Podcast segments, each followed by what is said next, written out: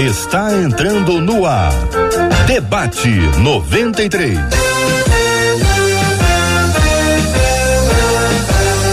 Realização 93 FM. Um oferecimento Pleno News. Notícias de verdade. Apresentação J.R. Vargas. Alô, meu irmão. Alô, minha irmã. Ah, que fala. J.R. Vargas. Estamos de volta começando aqui mais uma super edição do nosso debate 93 de hoje. Que a bênção do Senhor repouse sobre a sua vida, sua casa, sua família, sobre todos os seus, em nome de Jesus. Bom dia, Marcela Bastos. Bom dia, J.R. Vargas. Bom dia aos nossos queridos ouvintes. Como é bom a gente começar uma semana ciente do cuidado do nosso Deus, porque aquilo que a gente não sabe, Ele sabe e ele providencia tudo que a gente precisa. E estarmos aqui é a prova disso. Nós louvamos a Deus e abraçamos mais uma semana com muita expectativa. Aliás, expectativa essa que a gente quer que você, nosso ouvinte, tenha e compartilhe com a gente através do WhatsApp, que é o 21 96803 8319 21 aqui no Rio. 96803 8319. Muito bom dia para você que nos acompanha no 93,3 pelo rádio, no aplicativo app da 93 FM. Seja muito bem-vindo. Muito bom dia, que Deus abençoe você que nos acompanha aqui no, no nosso Spotify, no Deezer, acompanhando aí os podcasts do Debate 93. Muito bom dia para você que nos ouve e também nos assiste na página da 93 FM no Facebook, no canal do YouTube da 93 FM e também no site rádio93.com.br. Quer ver, quer acompanhar, quer conhecer os nossos queridos debatedores, quer acompanhar as imagens do nosso estúdio com a Marcela, é só participar. Entrar no site rádio93.com.br, na página do Facebook da 93 FM e no canal do YouTube da Rádio 93 FM. Chega lá. Se você estiver no Face ou estiver no YouTube, tem uma sala de conversa, tem um chat ali que você pode interagir, sempre com máximo carinho e respeito, como é prática dos nossos ouvintes. Aliás, se você estiver chegando, for sua primeira vez, anuncie que é a primeira vez que você está lá e você vai receber o carinho de todos os outros e uma palavra boa para abençoar a, a sua vida, o seu dia e a sua semana. Palavra boa, Marcela, vem também aqui nos lábios dos nossos queridos ilustres debatedores, porque amanhã Amanhã, amanhã, amanhã é o debate com as meninas, não é isso? Isso. Amanhã só as meninas, o JR aqui entre elas, é. Amanhã, amanhã, amanhã, então, três meninas que estarão participando conosco e hoje nós temos os meninos que vão participar. Então vamos conhecer aí quem são os garotos que estão Somos só meninos jovens, né? Hoje só meninos jovens, jovem. só garotada lá, a garotada chegando. Eu gosto de andar com gente jovem. O Tarsis é um pouco velho, mas o é. Rômulo é, e o César são garotos. São meninos, pastor Rômulo e pastor César Carvalho. O pastor Tarsis é o mais velhinho da tela.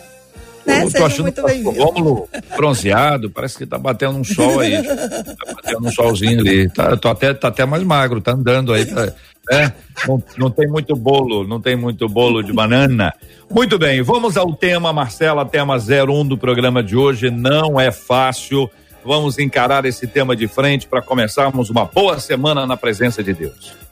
Um dos nossos ouvintes nos escreveu dizendo: gente, olha, eu não consigo entender a atitude de Deus na época de Moisés. Se a vontade de Deus era tirar o povo do Egito, o que, que a Bíblia diz em Êxodo 7? Que ele, Deus, endureceu o coração de Faraó. Ele mesmo endureceu ou apenas permitiu que esse coração se fechasse sozinho? Qual o propósito divino nisso?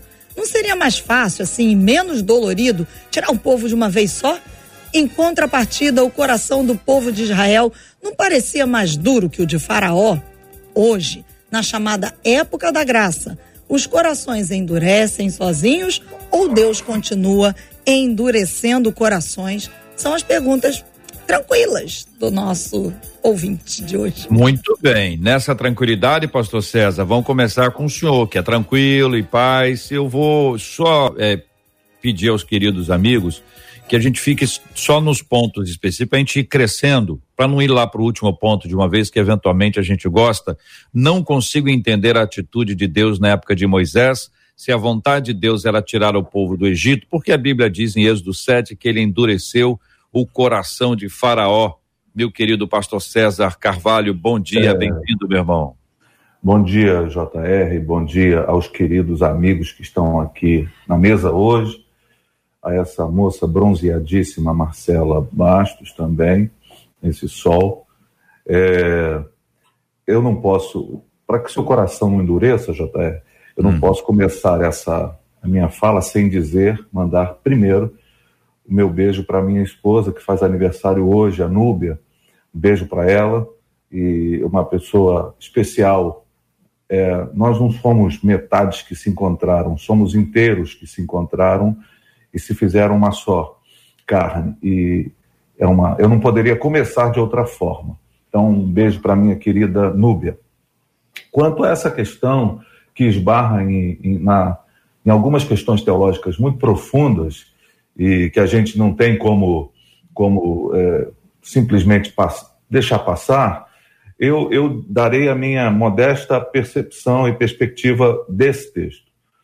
Uh, a impressão que a gente tem quando lê parece que Deus está fazendo uma coisa ou outra, o bem aqui, o mal ali, parece que ele está produzindo um coração duro aqui e amolecendo o outro lá. Na minha modesta percepção, uh, Deus está no lugar que sempre esteve. Ele é o sol que endurece o concreto e derrete a manteiga. Ele não é o, aquele que faz o coração, mas diante dele, o coração humano pode se endurecer e pode se derreter. É uma ação e perspectiva a partir da nossa relação com Ele. Eu preciso me aproximar de Deus na perspectiva de quem Ele é. E sendo assim, o meu coração reagirá, meu coração é minha vida como um todo, reagirá a partir dessa relação com Ele, que é tudo, e que está assentado no alto e sublime trono, e que está entronizado entre querubins e serafins. Diante disso, não é um Deus que faz o coração do Faraó endurecer, mas é o coração do Faraó, de um homem que já se sentia endeusado, que já era considerado Deus pela sociedade egípcia, que se colocava no lugar de Deus, que diante do Deus eterno endurece o seu coração ante a glória, a majestade eterna do Deus acima de todos. Então, é, é, a minha percepção não é uma percepção de um Deus que faz o coração amolecer ou faz o coração endurecer, mas a reação humana diante uh, da glória excelsa do Criador. Pastor Tassi Júnior, muito bom dia. Muito bom dia. Oi, Pastor Tassi Júnior, muito bom dia. Seja bem-vindo também. Queremos ouvi-lo sobre esse assunto, amigo, por favor. Obrigado, pastor JR. Muito bom estar aqui. Marcela, pastor César, pastor Rômulo, pessoas que eu admiro demais. Me sinto muito honrado de fazer parte desta mesa. Bom, é uma questão muito, mas muito interessante essa pergunta feita pelo ouvinte. É, quando você vai lendo o texto de Êxodo, de fato, aparentemente surge essa essa controvérsia, né? Essa contradição, né? Deus ele endurece o coração de Faraó de propósito, né? Aí a gente cria aquela ideia, Faraó super bonzinho, um homem justo, um homem maravilhoso, aí Deus vai lá de forma assim malévola, endurece o coração. Bom, não é bem assim, não é bem assim. Faraó é uma pessoa que de fato carrega vaidades, aí conforme o pastor César disse, é um homem que se posiciona no seu próprio contexto cultural e social como um Deus de autoridade, e essa briga dele por não querer deixar o povo sair, ela aconteceria de qualquer forma, porque era uma forma do rei mostrar a sua força, mostrar o seu poder. Então ele não, ele não deixaria é, é, o povo sair de maneira tranquila, de maneira fácil, ok? Deus, sabendo disso, ele ele ele endurece o coração de Faraó, sabendo disso, ele permite que esse processo aconteça e aí a pergunta é: por que que Deus fez isso, né? O próprio apóstolo Paulo, isso é fantástico, porque a Bíblia ela interpreta a própria Bíblia, né? O apóstolo Paulo lá em Romanos, ele levanta essa bola outra vez, no capítulo 9 e o verso 14 em diante, diz: Que diremos, pois? A injustiça da parte de Deus? De modo nenhum, disse o apóstolo Paulo. Pois ele diz a Moisés: Terei misericórdia de quem me aprover ter misericórdia, e compadecer-me-ei de quem me aprover ter compaixão. Assim, pois, não depende de quem quer ou de quem corre, mas de usar Deus a sua misericórdia. Porque a Escritura diz a Faraó: Para isto mesmo te levantei, para mostrar em ti o meu poder. Então, a primeira resposta está aqui. Deus endureceu o coração de Faraó para manifestar o seu poder, mostrar o seu poder para os egípcios e para o próprio povo de Israel, que está há muito tempo debaixo de idolatria, debaixo de ritos diferentes, de concepções, mesmo se você olha para a história, mesmo depois de todos os processos miraculosos de Deus, lá no deserto o povo reclama. O povo quer abandonar Deus, quer voltar para o Egito, para você ver o nível de comprometimento mundano que havia no coração do povo de Israel dentro do Egito. Então, primeira resposta, para manifestar o poder dele. Segundo, para que o meu nome, diz o versículo 17, para que o meu nome seja anunciado por toda a terra. Logo, tem ele misericórdia de quem quer e também endurece a quem lhe apraz. Então, há um propósito específico no coração do Senhor e esses processos acontecem para que o propósito fosse alcançado. Então, assim, não há, não há uma maldade nisso. Quando você descortina os textos bíblicos, você analisa a história, você vê que aquilo fazia parte de um processo importante da manifestação do poder de Deus ao povo de Israel, ao povo egípcio. E para nós hoje estamos discutindo isso, porque isso foi muito importante, foi uma pauta muito importante levantada. Pastor Rômulo Augusto, muito bom dia, seja bem-vindo ao debate 93. Tendo ouvido o pastor César e o pastor Tassi sobre esses pontos iniciais, queria ouvir a sua opinião também, pastor. Bom dia, JR, bom dia, bom dia. queridos irmãos, bom dia, Marcelinha, pastor César, pastor Tarsis, bom dia a todos vocês.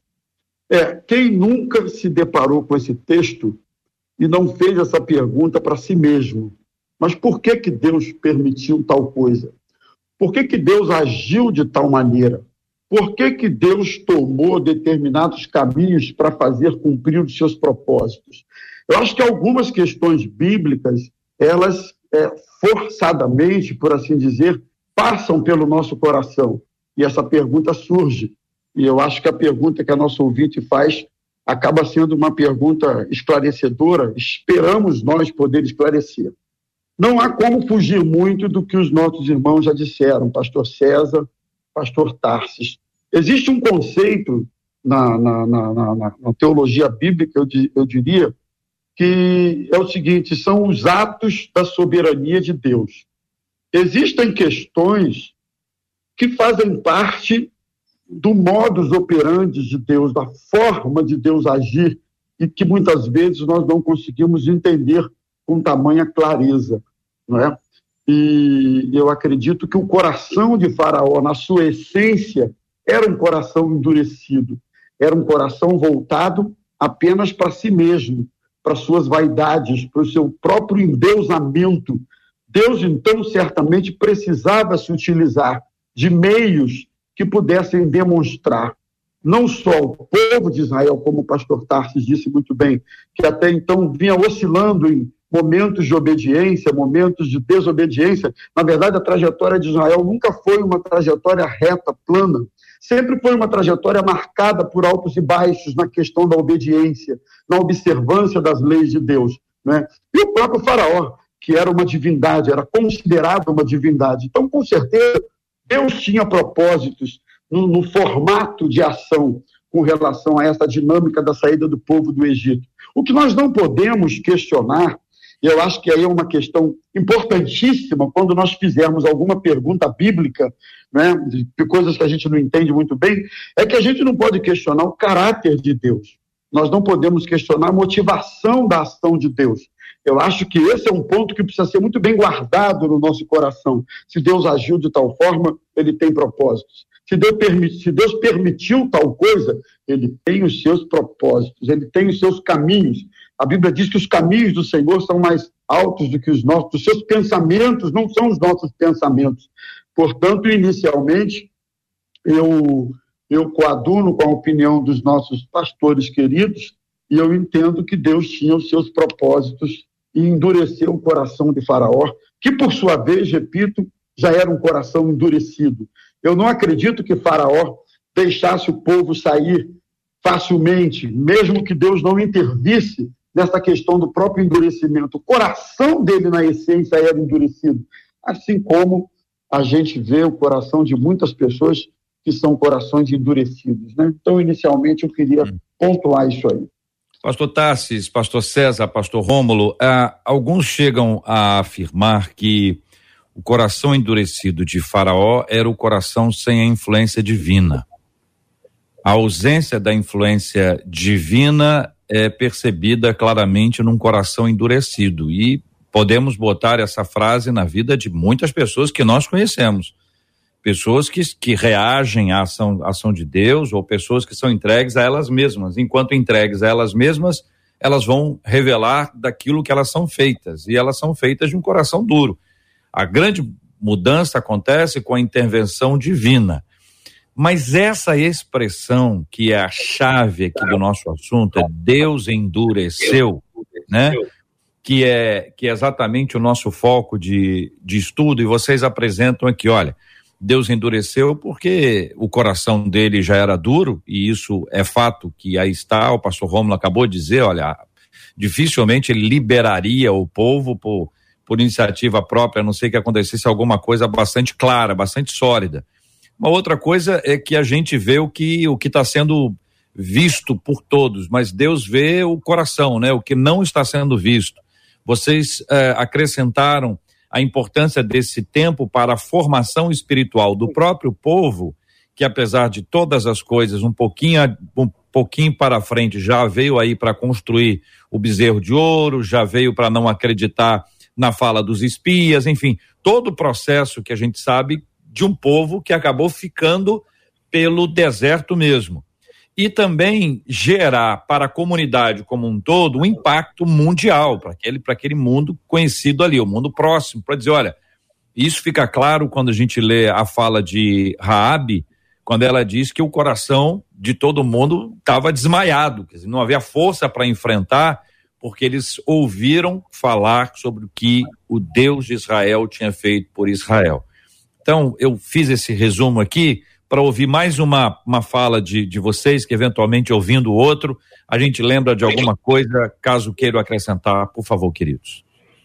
É, é sempre importante pensar que muitas vezes a reação humana às questões colocadas por Deus são, são para que nós assumamos as nossas responsabilidades. Nessa trajetória que você está de maneira brilhante apresentando, lembrando da expressão de Raabe e todas as outras coisas, confirmando aquilo que Tarsi já falou aqui sobre a demonstração do poder que impactou tudo, todo mundo conhecido daquela época.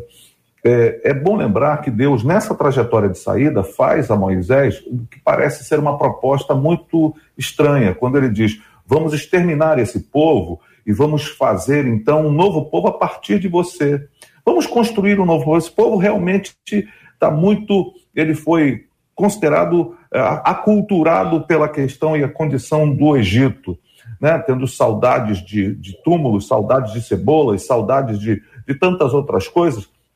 Um povo que se levanta para murmurar e reclamar, e um povo que não, não se contenta com absolutamente nada, um povo que depois de atravessar o mar três dias depois está reclamando por falta d'água, ou seja, um povo de uma certa forma muito endurecido e faz uma proposta, vamos fazer. E, e Moisés reage isso negativamente.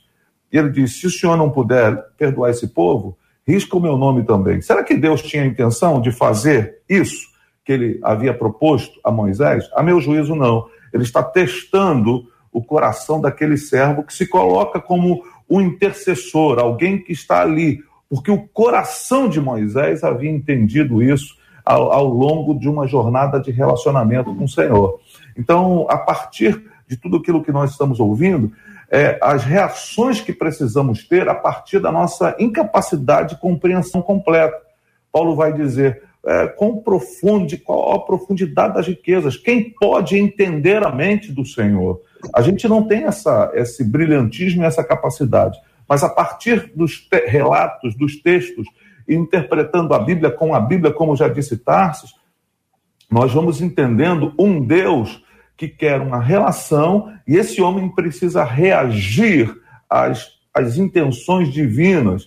E no caso de Faraó, não houve a menor possibilidade, porque diante da glória de Deus, ele completamente se endurece.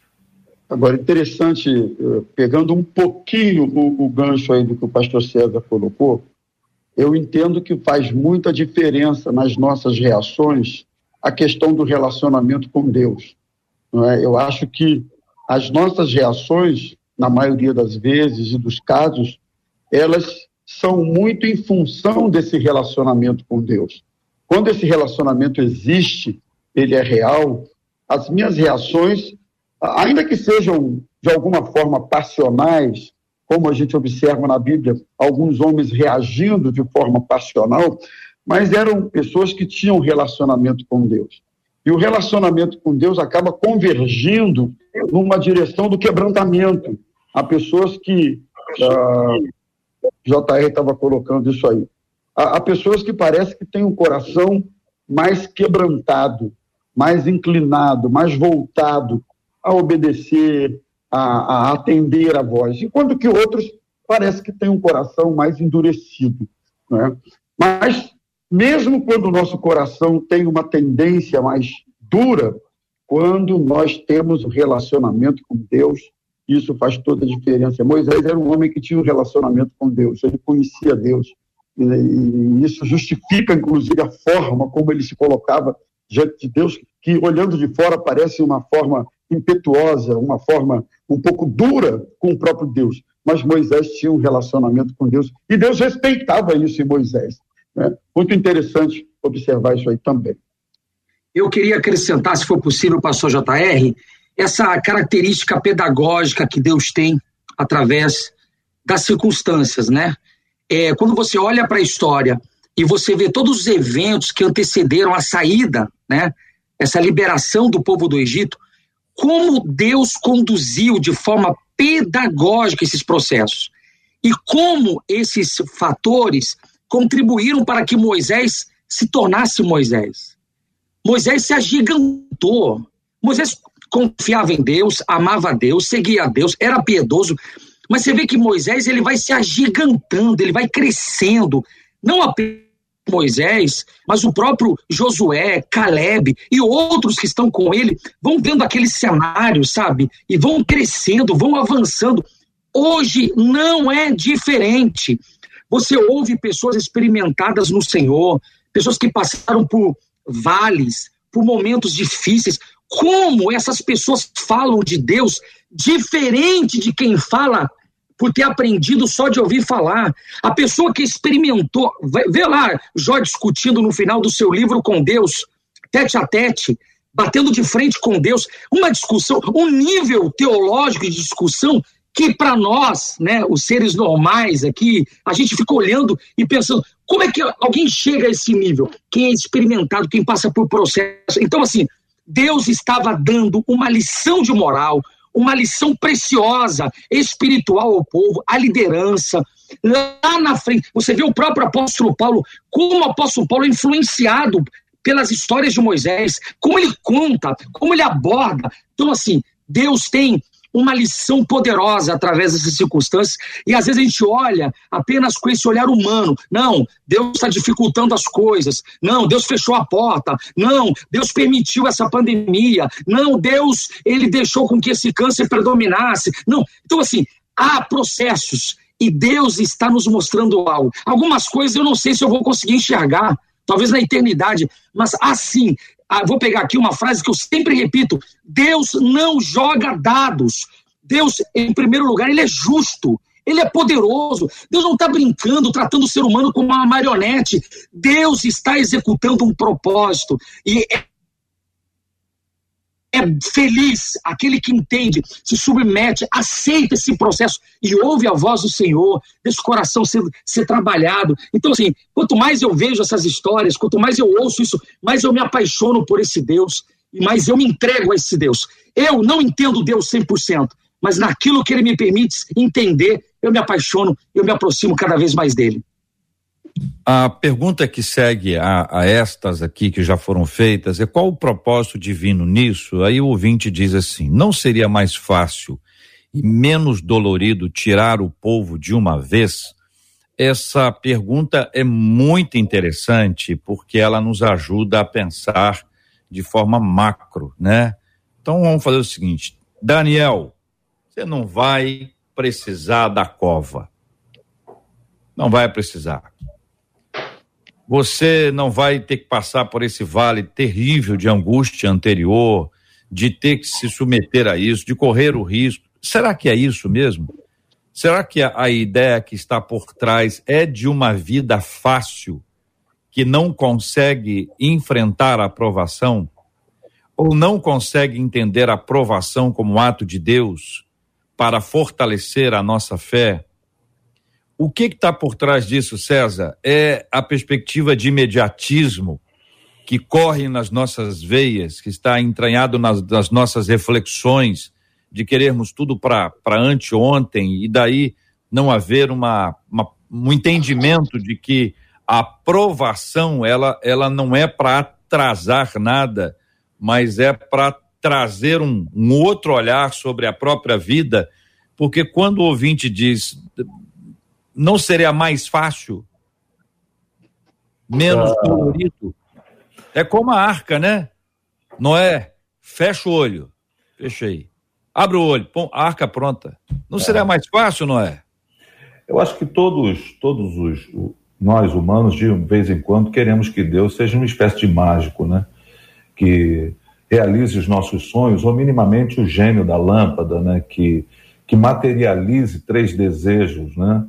E nós acabamos sendo cooptados por essas fábulas, por essas histórias e, e, e acabamos percebendo em Deus essa possibilidade. O texto bíblico é muito rico.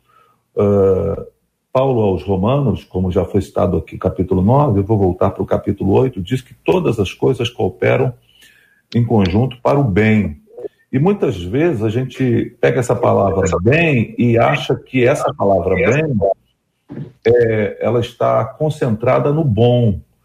Mas o bem do texto não é o que seja bom no sentido, mas é a conformação da imagem dos discípulos de Cristo ao próprio Cristo. Ou seja, tudo que acontece com a nossa vida tem o propósito de me fazer parecido com Cristo. Paulo vai dizer na sua carta aos Gálatas, no capítulo 4, eu me, me, não me recordo o versículo, que ele vai dizer assim: por causa de uma enfermidade, foi que preguei para vocês, Gálatas, pela primeira vez. E aí, no capítulo 12, na segunda carta aos Coríntios, no versículo 9, ele vai falar sobre aquele espinho na carne, que ele ora por três vezes, e Deus vai responder a ele: Olha, a minha graça te basta, porque o meu poder se aperfeiçoa na fraqueza. Paulo, então, ele resolve uh, dirigir a sua vida pela lente, uma lente diferenciada. Ele resolve dirigir a sua vida dizendo: Por, pelo que então eu tenho prazer nos meus sofrimentos, nas minhas dificuldades, nos meus açoites, porque quando sou fraco é que sou forte. Então, os processos da vida, JR, meus queridos companheiros aqui, os processos da vida não, não estão dissociados da vontade soberana de Deus, pelo contrário, mas nos conduzem na direção dele para que o propósito dele, como disse Tarsis, seja cumprido plenamente. Agora, nós podemos embarcar nessa jornada ou remar ou navegar contra a maré. Nós pegamos, podemos pegar o barco de Paulo para Roma e ter os nossos percursos, percursos dificultados, ou podemos pegar um barco para Nini, para Tarsis, né? E, e ir contra ir contra a vontade de Deus. É uma decisão que nós precisamos tomar. Mas o Senhor, Ele é o Deus que não está aí para simplesmente nos fa facilitar a vida. Não é o gênio da lâmpada para tirar das nossa, da nossa pista as nossas dificuldades, mas é para nos ajudar a levantar quando, de, de vez em quando, a gente pode até escorregar nas pedras, como disse Asaf no Salmo 73. Eu acho que aqui é, surge um ponto, uma questão que acaba gerando muitos conflitos no coração das pessoas. Primeiro, eu acho que por conta dessa tendência do ser humano, eu acho que a maioria tende a buscar sempre os caminhos mais fáceis para alcançar os seus objetivos. Isso, de um modo geral, na vida, acaba sendo sempre um equívoco. Mas o pior de tudo é que essa postura, esse princípio ativo, acaba estando presente também na relação com Deus, na caminhada com Deus. Eu acho que as pessoas, muitas delas acham que alcançar certos objetivos em Deus também pode ser possível via caminhos mais fáceis. E aí muita gente se frustra com isso, porque a caminhada na fé, pastor Tarsis disse muito bem, pastor, pastor César também, existem as pedagogias de Deus, os métodos de Deus agir exatamente para que aprendamos algumas coisas, não é? E eu acho que uma outra dificuldade que muita gente tem é essa sensação de que quando as coisas estão difíceis, quando a vida está difícil, quando os propósitos que nós temos ah, não estão se cumprindo, a gente está encontrando dificuldade com isso, muita gente acha que isso é punição de Deus. Deus está fazendo isso porque é um Deus punitivo, um Deus restritivo, cheio de proibições daqui e dali, e eles associam as proibições de Deus como sendo uma maldade, porque se Deus pode me abençoar de maneira mais rápida, instantânea, por que, que ele não o faz? Então, eu acho que esses dois conflitos, eles acabam acompanhando as pessoas, né, de um modo geral. Isso tem muito a ver, gente, no meu entendimento, até com o nível de maturidade cristã, com o nível de perspectiva acerca do evangelho. Muita gente cria expectativa em torno do evangelho que a Bíblia Sagrada nunca alimentou, né? Jesus nunca sustentou, Jesus nunca prometeu uma vida cheia de facilidades. Ele prometeu a sua presença conosco. Ele prometeu que estaria conosco nesses processos que já foi citado aí. Mas vida com facilidades, vida com atalhos, não é? propósitos nobres e que produzem crescimento na vida da gente, eles nunca serão alcançados via atalhos. Você não encontra isso na Bíblia e todo ser humano que tentou buscar os atalhos da vida, de uma certa forma, eles acabaram pagando caro por isso. Não é? Então fica aí essa observação que eu acho que é muito importante para nós também. Se analisar os grandes homens da história, quem seriam esses homens sem esses processos doloridos? Quem seria Elias sem Acabe e Jezabel? Quem seria Davi sem Golias, sem Absalão, sem Saul? Sabe, quando você começa a perceber como Deus permite que esses processos de Faraó, vamos chamá-los assim, façam com que as pessoas avancem, as pessoas cresçam. Co contrário do que foi falado aqui, eu acho que eu sou mais novo aqui, é, tenho pouco tempo de ministério, talvez aí 20 anos de trajetória ministerial. Ao analisar minha história ministerial, as igrejas que Deus me permitiu pastorear com a minha família, as pessoas, nós, nós tivemos boas experiências de faraó nesse processo. Pessoas difíceis, pessoas que nos fizeram chorar, sabe? Fui parar até em hospital com pico de pressão, por estresse, sabe? Por a emoção ficar abalada, por processo. E como esses processos me fizeram avançar? Como esses processos me fizeram crescer? Como? Eu não me vejo hoje no mesmo patamar espiritual que eu estou se eu não tivesse passado por esse processo. Então, que Deus nos dê a sabedoria de entender que esses momentos de Faraó são oportunidades para a gente subir um monte, para ver a glória de Deus como fez Moisés, sabe? De voltar com o rosto resplandecente, sabe? Então que Deus nos permita perceber que há uma oportunidade que o Senhor nos dá de avançar, de subir um degrauzinho, de ficar mais humildezinho, de baixar um pouquinho mais a bola, sabe? De ficar. É, eu, eu não sei, eu aproveito aqui, eu adoro debate ao vivo, que as, eu consigo colocar para fora algumas coisas assim. que eu tenho algumas revoltas. Por exemplo, a gente vê hoje muita gente, sabe aí, sendo referência para muita gente, e na verdade não é referência de coisa alguma, porque não tem experiência nenhuma para passar. Então, porque tem um, um, um, bom canal virtual, ou porque fala, ou porque tem tantos seguidores, não quer dizer que tem experiências.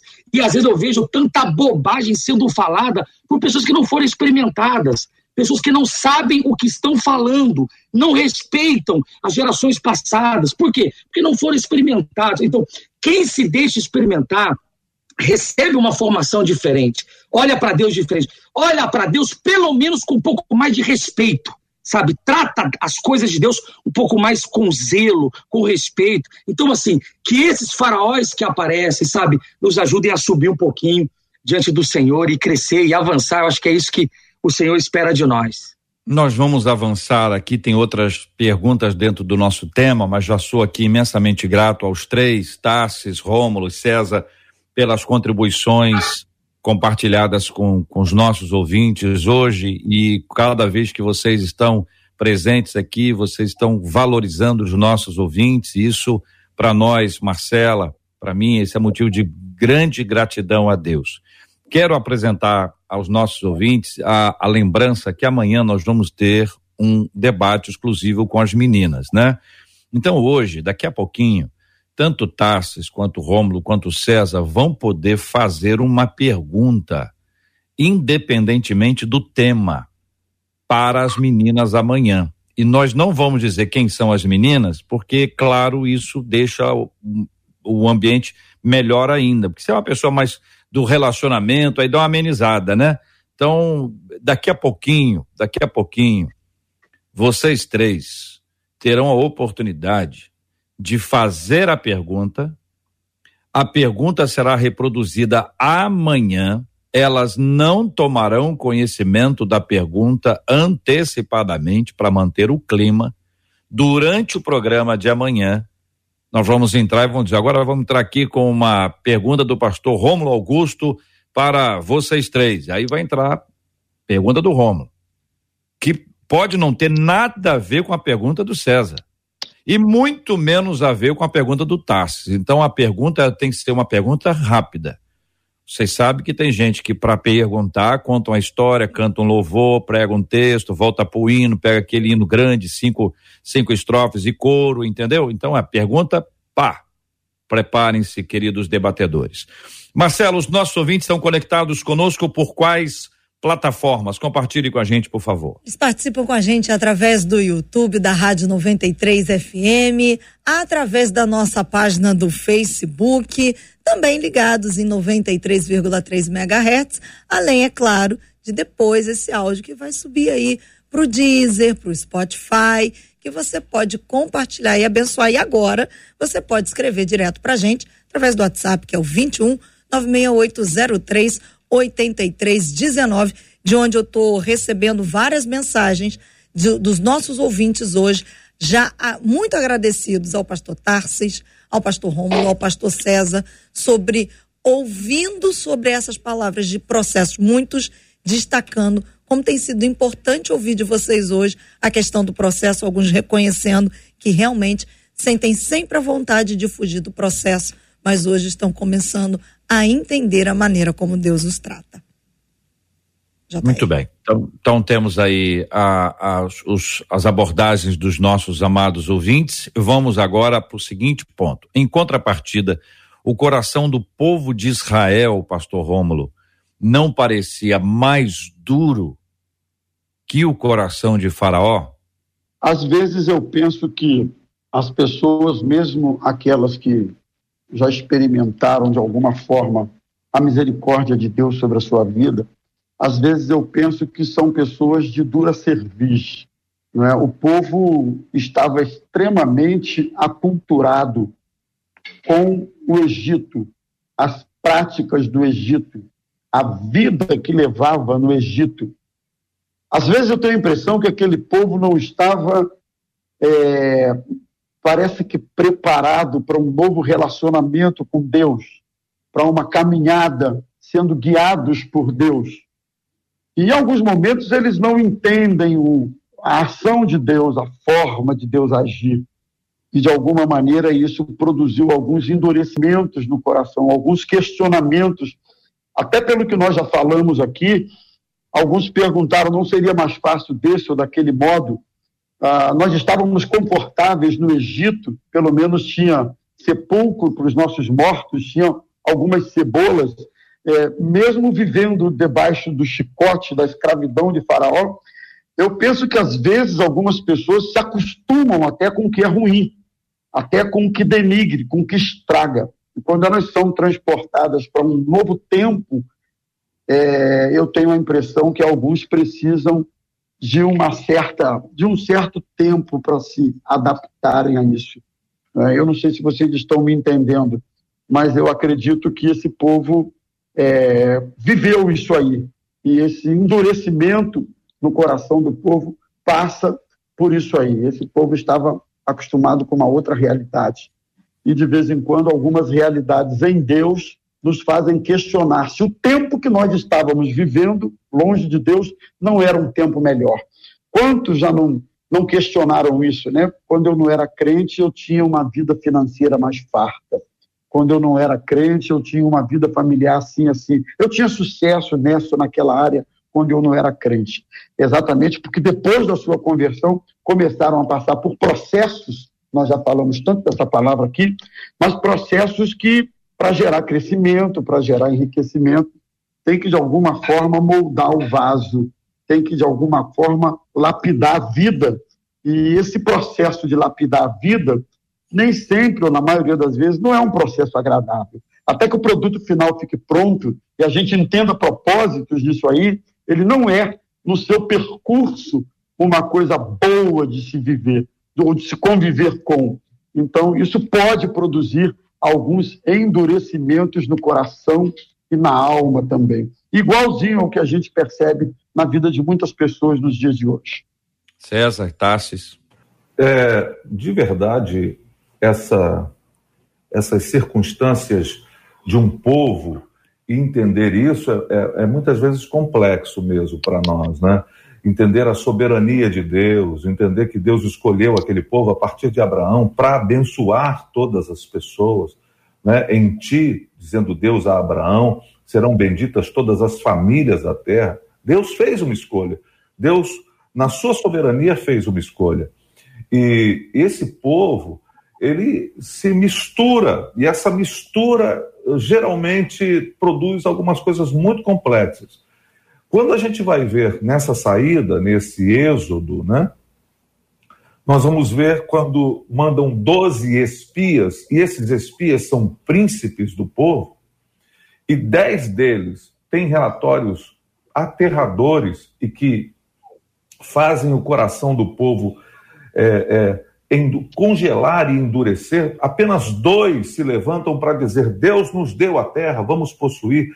E por causa desta decisão do povo de seguir esta maioria de príncipes, eles perambulam 40 anos pelo deserto. É, é, é fato que a gente é, fica constrangido de vez em quando, mas, Senhor, como é que pode? Não é?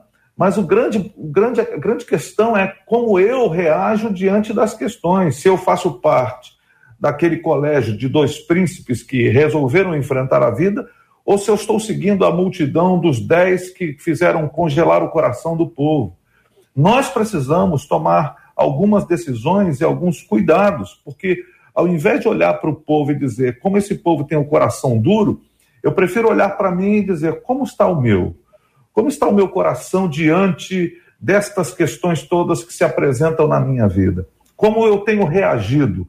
Eu tenho sido uma espécie de Josué e Caleb que impulsionam o coração ou tenho sido como os outros dez príncipes que nós nem nos lembramos do nome, embora o registro esteja lá? Uh, nós, muitas vezes, no apontar aquilo que está diante dos nossos olhos em relação aos outros, esquecemos de olhar para nós mesmos. E talvez esse seja um grande equívoco da nossa caminhada enquanto aqueles que são discípulos de Jesus. Eu vou pelo mesmo caminho e eu vejo como é fácil a gente deixar o coração se endurecer, mesmo dentro de um contexto religioso, mesmo estando aí na igreja, fazendo treinamento, crescendo. Como é fácil o nosso coração se endurecer. Como a religiosidade, o tradicionalismo, sabe? Como às vezes esse tempo de resposta de Deus, às vezes a gente não, não entender essa, entre aspas, demora, endurece nossos corações. É muito fácil. É como se Deus tivesse que toda hora tá lubrificando. E você, JR, falou uma coisa muito interessante lá atrás. Da importância de deixar o Espírito Santo falar, tratar. Por exemplo, a gente, eu vou pegar aqui um exemplo prático, né? Quando a gente ouve uma ministração por alguém que a gente não considera alguém é, preparado para aquilo, né? Então a gente está dentro da igreja. Aí o pastor Rômulo fala: o irmão, vou usar um nome, um nome hipotético aqui, o irmão Joãozinho vai trazer a ministração. E aí, o Joãozinho vai subindo, a gente vai fazendo aquelas, aqueles análises. Não, o Joãozinho não, o Joãozinho não fala direito, o Joãozinho não. E aí, a gente já fecha o coração, porque é o Joãozinho, sabe, que está falando. E a gente esquece que há uma unção, uma autoridade do Senhor at atrás do Joãozinho. Então, é muito fácil a gente deixar o coração endurecer por circunstâncias, por perdas, por feridas. Ontem mesmo eu atendi um casal, sabe? É, que estava passando por um momento difícil. Olha, olha que situação, olha que situação. A pessoa que eles amam muito, passou muitos anos aqui na Inglaterra trabalhando, angariando recursos, voltou para o Brasil, comprou um sítio, a família reunida, e aí no sítio ele sobe numa árvore para poder podar um galho, e ele sofre um acidente e perde a vida. E aí, pastor, como é que Deus, sabe? Então, são, são coisas que vão acontecendo na vida da gente de forma permissiva ou soberana, não sei por que, que Deus permite que aconteça, sabe? E que essas feridas vão, vão, vão enrijecendo o coração, vão endurecendo o coração. Que Deus nos permita, JR, sabe? Está pronto para entender que Deus está no controle, está acima e que ele, ele pode sim amolecer o nosso coração, lubrificar o nosso coração, fertilizar o nosso coração para que a gente possa continuar vivendo, prosseguindo nos propósitos que ele tem para cada um de nós. Hoje, na chamada época da graça, é a última pergunta encaminhada. Ah, os corações endurecem sozinhos ou Deus continua endurecendo os corações? Diga aí, Pastor César, para aquela sua resposta boa sobre esse tema. É, eu diria o que eu disse desde a primeira vez. É, Deus não pode fazer o mal, ele não pode ser tentado a fazer o mal nesse sentido, né? porque ele, ele não é tentado pelo mal. O texto vai dizer isso. Então ele não faz, ele é. Ele é o Senhor. E na posição dele, quem se aproxima quebrantado se derrete e vive uma relação profunda e poderosa.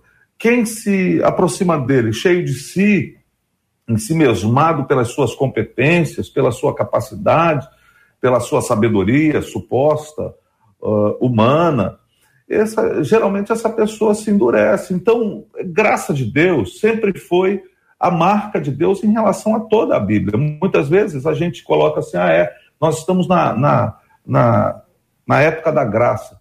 Mas a minha pergunta é: quando nós não estivemos? Quando a gente mereceu alguma coisa diferente? Quando, de, quando desde a eternidade, ou desde a, desde a fundação e a criação do mundo e, e a feitura do homem, quando não foi graça? Deus sempre manifestou-se através de sua graça, sempre foi graça. Nós nunca merecemos absolutamente nada. Precisamos reagir a essa graça com relacionamento, abertos uhum. para o relacionamento, que de fato perceba Deus e na sua grandeza, não tentando entendê-lo, como já disse muito bem o Rômulo, nós não vamos conseguir, mas uhum. compreendê-lo numa caminhada com ele. Pastor Rômulo, é, qual é o, o oposto de coração endurecido do ponto de vista prático? Como é que a gente olha, pode, eu... pode exemplificar? Olha, uma pessoa com o coração não endurecido. Ah, eu diria que é uma pessoa com o coração quebrantado, uma pessoa com ouvidos sensíveis. Eu me lembrei daquele texto de Apocalipse: Eis que estou à porta e bato. Né? Eu acredito que o Espírito Santo está batendo em muitas portas. Nesse momento em que nós estamos batendo um papo aqui, conversando sobre esse assunto bíblico, é uma forma do Espírito Santo estar batendo na porta do coração de muitas pessoas. O Espírito Santo bate na porta através de uma canção, através de uma mensagem, através de um testemunho. Irmãos, através de inúmeras situações, estou à porta e bato. E o que o texto diz? Se alguém ouvir a minha voz e abrir a porta, eu entrarei e cearei com ele e ele comigo. Então, o ato de abrir a porta, ele só pode acontecer por lado de dentro. É o tipo de porta que só pode ser aberta por dentro, não, não, não dá para abrir por fora. E quem tem a chave dela sou eu. Quem tem a liberdade de abrir ou não sou eu. Né? Então, é, é eu entendo que nesse tempo da graça, concordando com o que o pastor César falou, sempre Deus agiu assim, mas nesse tempo que nós estamos vivendo hoje, como é o foco da pergunta, é você. Qual era o problema de Jesus no seu tempo? Era sempre com os religiosos da sua época, porque os religiosos achavam merecer a graça, a benevolência, os favores de Deus pelas coisas que eles faziam. Jesus sempre teve embate com essa gente. Enquanto que publicanos e pecadores, muitas vezes sabendo que não tinham mérito algum, se lançavam na misericórdia, se lançavam no perdão, pediam perdão, reconheciam os seus erros. Então, eu entendo que passa muito pelo querer também do ser humano, pela liberdade que o ser humano tem de abrir o seu coração, de ter um coração quebrantado, e até mesmo o próprio querer vem de Deus. Não é? Uhum. Alguém que não tem, alguém que tem uma certa dificuldade de crer ou de se abrir para as coisas espirituais por alguma razão, ele pode pelo menos orar, dizendo: Deus, eu tenho dificuldade. Foi o que Jesus perguntou para aquele pai: Seu filho pode ser liberto, mas você crê? Ele disse: Eu creio, mas Senhor, ajuda-me na minha falta de fé. Ajuda-me a crer como eu preciso. Então, até mesmo a possibilidade, a capacidade do crer, quando nós temos dificuldades com isso, pelo menos nós pedimos a Deus que nos ajude. Isso vem dele, né? É, vem das suas próprias mãos essa possibilidade. Então, pastor, eu creio pastor, assim. pastor Tassis, eu não sei se o senhor concorda com o pastor Rômulo, mas eu quero emendar aqui a pergunta de um dos nossos ouvintes que a Marcela me encaminhou. Nós temos uh, o coração quebrantado, é uma coisa nossa, ou é o Senhor que quebranta o nosso coração? Eu acredito que é, nós temos o coração quebrantado após o processo dessa intervenção divina. Então, é, eu vou pegar aqui um exemplo meu, particular, né? É, duas coisas que eu queria pontuar. Primeiro, tem, tem situações que o coração endurecido consegue perceber. Por exemplo, usando aqui a, a minha experiência pessoal. Às vezes eu estou com o coração endurecido com relação a um, a um fato, né? É, e aí eu percebo, caramba, meu coração está endurecido. Uau, eu não poderia estar tá agindo assim. Eu não sou assim. É, tem alguma coisa errada. Então, tem coisas que eu percebo. Agora, tem pessoas com o coração endurecido que não conseguem perceber. E aí vai uma dica, uma dica de ouro que eu eu exercito isso. Eu pergunto para as pessoas que eu tenho admiração. Por exemplo, eu questiono muito algumas coisas a minha esposa, que convive comigo, que me conhece, que vive o mesmo ambiente espiritual.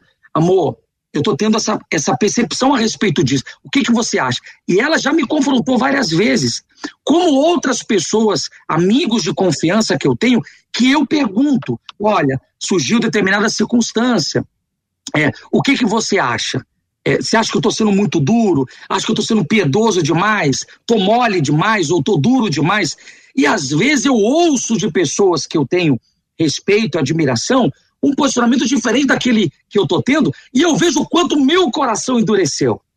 Então, assim, quando a gente olha a parábola do bom samaritano, a gente vê o sacerdote passar de largo e o levita passar de largo, a gente percebe que, mesmo inserido no ambiente religioso, é possível deixar o coração endurecer. E aí vai. A dica que eu estou dando Converse com pessoas de confiança, com, pessoas, hoje pode chamar de mentor, de conselheiro, sei lá, quem, como você quiser chamar, de coaching espiritual, de pastor, de bispo, de Pegue pessoas chaves e pergunte, olha, coloque a situação, porque às vezes o coração está tão duro, JR, que nem a gente percebe que está duro. Mas ao ouvir, tendo um feedback de alguém, a gente vê. E aí entra o processo. Senhor, me ajuda. É, fazer igual meu pastor, pastor Jaime, né? O Jaime tem o costume de botar a mão na cabeça assim, sai, incredulidade em nome de Jesus. Porque às vezes a gente está tão incrédulo com a circunstância que a gente precisa um ato de fé de sair, de falar: meu Deus, eu preciso acordar, eu preciso. Eu não sou essa pessoa, não é o padrão que Deus quer. E aí eu volto para o caminho da obediência, da sensibilidade outra vez. Muito bem, obrigado, pastor Tassis, pastor Rômulo, pastor César. Daqui a pouquinho eu vou voltar e vou fazer a vocês a pergunta, tá bom? Qual é a pergunta que vocês farão as meninas. E a pergunta primeira vai ser feita pelo César, a segunda pelo Rômulo, a terceira pelo Tarsis. Tá bom? Para a gente ficar bem ensaiadinho aqui, eu vou dizer se pastor César Carvalho, qual é a pergunta número um? Aí o senhor faz. E assim sucessivamente, sem precisar explicar, afinal de contas, vocês são mais do que habituados com a comunicação. Muito obrigado aos nossos queridos ouvintes e a participação de cada um deles com a gente hoje, né, Marcela? Todos eles agradecem, mas agradecendo muito, JR, muito mesmo. É, é, interessante cada debate, os nossos ouvintes se comportam, né? De maneiras a debates que eles perguntam mais, a debates que há uma troca. Enquanto hoje os pastores falavam, eles iam fazendo trocas e ao mesmo tempo fazendo essa autoanálise.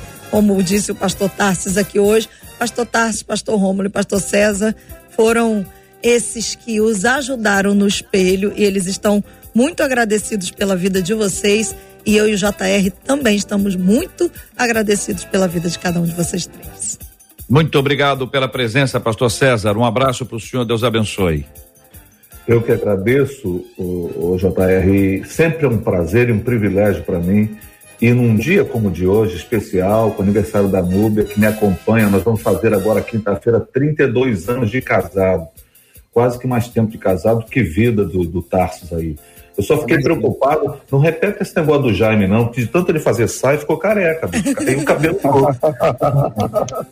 Cuidado, viu? Pastor Rômulo, muito obrigado, querido. Deus abençoe. Meu gente, eu que agradeço o carinho do convite. Como sempre, é uma escola, é um aprendizado muito legal participar do debate e hoje não foi diferente. Obrigado aí, pastor César, pastor Tarsis Marcelinha, JR, um beijo para vocês, um beijo a todos e até a próxima. Pastor Tassis, obrigado, querido, um abraço. Obrigado, JR, obrigado, Marcela, obrigado, pastor Rômulo, pastor César. Sou fã de vocês, sou fã de vocês. Eu passaria o dia inteiro ouvindo vocês aqui. Muito obrigado pelo privilégio. Obrigado, JR, por colocar na mesa questões tão importantes, tão cruciais, tão enriquecedoras. Ah, essa rádio tem feito um papel muito importante no processo de desenvolvimento cristão aí da, não do Rio de Janeiro apenas, mas do Brasil e fora do Brasil, pessoas que participam fora do Brasil. Obrigado, um beijo a todos vocês. Ô Tassis, querido, mérito aqui tem dois endereços. O primeiro do ouvinte, quem manda o tema é o ouvinte. O segundo, Marcela, quem faz a seleção, a organização, a radiofonização do texto, é tudo dessa produtora, apresentadora, jornalista, a famosa Marcela Bastos, é tudo ela. Eu não faço mais nada. Já fiz isso há algum tempo. Agora não faço mais nada. Agora é quase um aposentado, entendeu? Quase a gente... Mas é o mestre, né? Ele, a gente retoma é para ele as dúvidas. É. O mestre tá modesto, aí. Modesto aí, é. eu vou te contar. O mestre é, humildade, é isso que torna o J.R. Vargas grande, entendeu?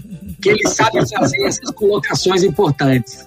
Vamos às perguntas, vamos às perguntas. Estão prontos aí já? Os três estão prontos? Então vamos lá, hein? É na, naquela ordem: César, Rômulo e Tarsis, ok? Pastor César Carvalho, e a pergunta número um. Em tempo de feminismo exacerbado, como se manter feminina e submissa à vontade de Deus? Pastor Rômulo Rodrigues, aliás, perdão, vou começar outra vez que mudou o nome, nome artístico aí não pode errar, né? Pastor Rômulo Augusto, e a pergunta número dois. Minha pergunta é a seguinte: você se considera vítima ou injustiçada de alguma forma pelo simples fato de ser mulher, para ter reconhecimento ou alcançar alguns objetivos na vida? Pastor Tassi Júnior, e a pergunta número 3. A pergunta que eu faço é como achar um equilíbrio e ter um ministério, um chamado de Deus de excelência e ter dentro de casa, como esposa e como mãe, também um papel extraordinário. O que, que é isso em Brasil? É, eu vou aumentar a trilha e só quero dizer o seguinte: daqui a pouco eu acho é. que o meu WhatsApp vai pular. Porque é, as meninas ouvem o debate 93, então assim, elas vão me dizer assim, ô Marcela, você já me mandou a pauta de amanhã, mas e agora? Eu vou falar, J.R. Vargas. Corre, corre o risco de dizer assim, eu acho que eu vou ter um problema amanhã.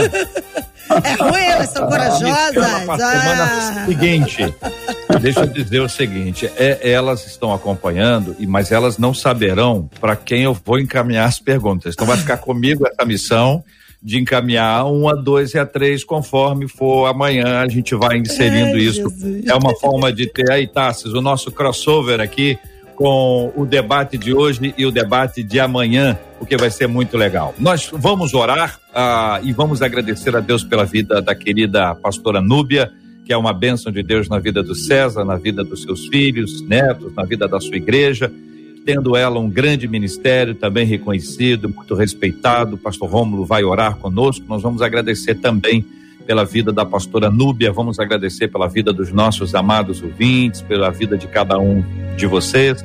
Temos orado todos os dias pela cura dos enfermos, pelo consolo aos corações enlutados. Temos buscado a direção e a bênção de Deus sempre em nome de Jesus. Vamos orar juntos, queridos. Senhor Jesus, nós te agradecemos por essa manhã tão preciosa, pela bênção de conversarmos sobre temas que certamente vão abençoar e trazer clareza para os nossos ouvintes nesta manhã. Nós te louvamos por cada debatedor, te louvamos pelo pastor Tarsis, pelo pastor César, pelos seus 32 anos de casados e pela vida da pastora Núbia, que está completando mais um aniversário que tu possas abençoá-la com saúde, com graça, que ela possa continuar sendo bênção nas tuas mãos. Abençoa também os nossos ouvintes, Senhor. Muito obrigado pela vida de cada um dos nossos ouvintes.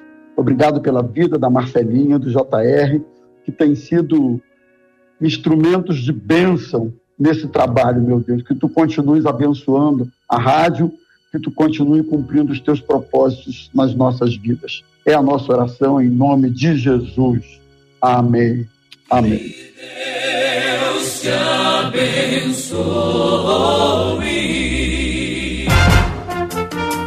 Você acabou de ouvir Debate 93.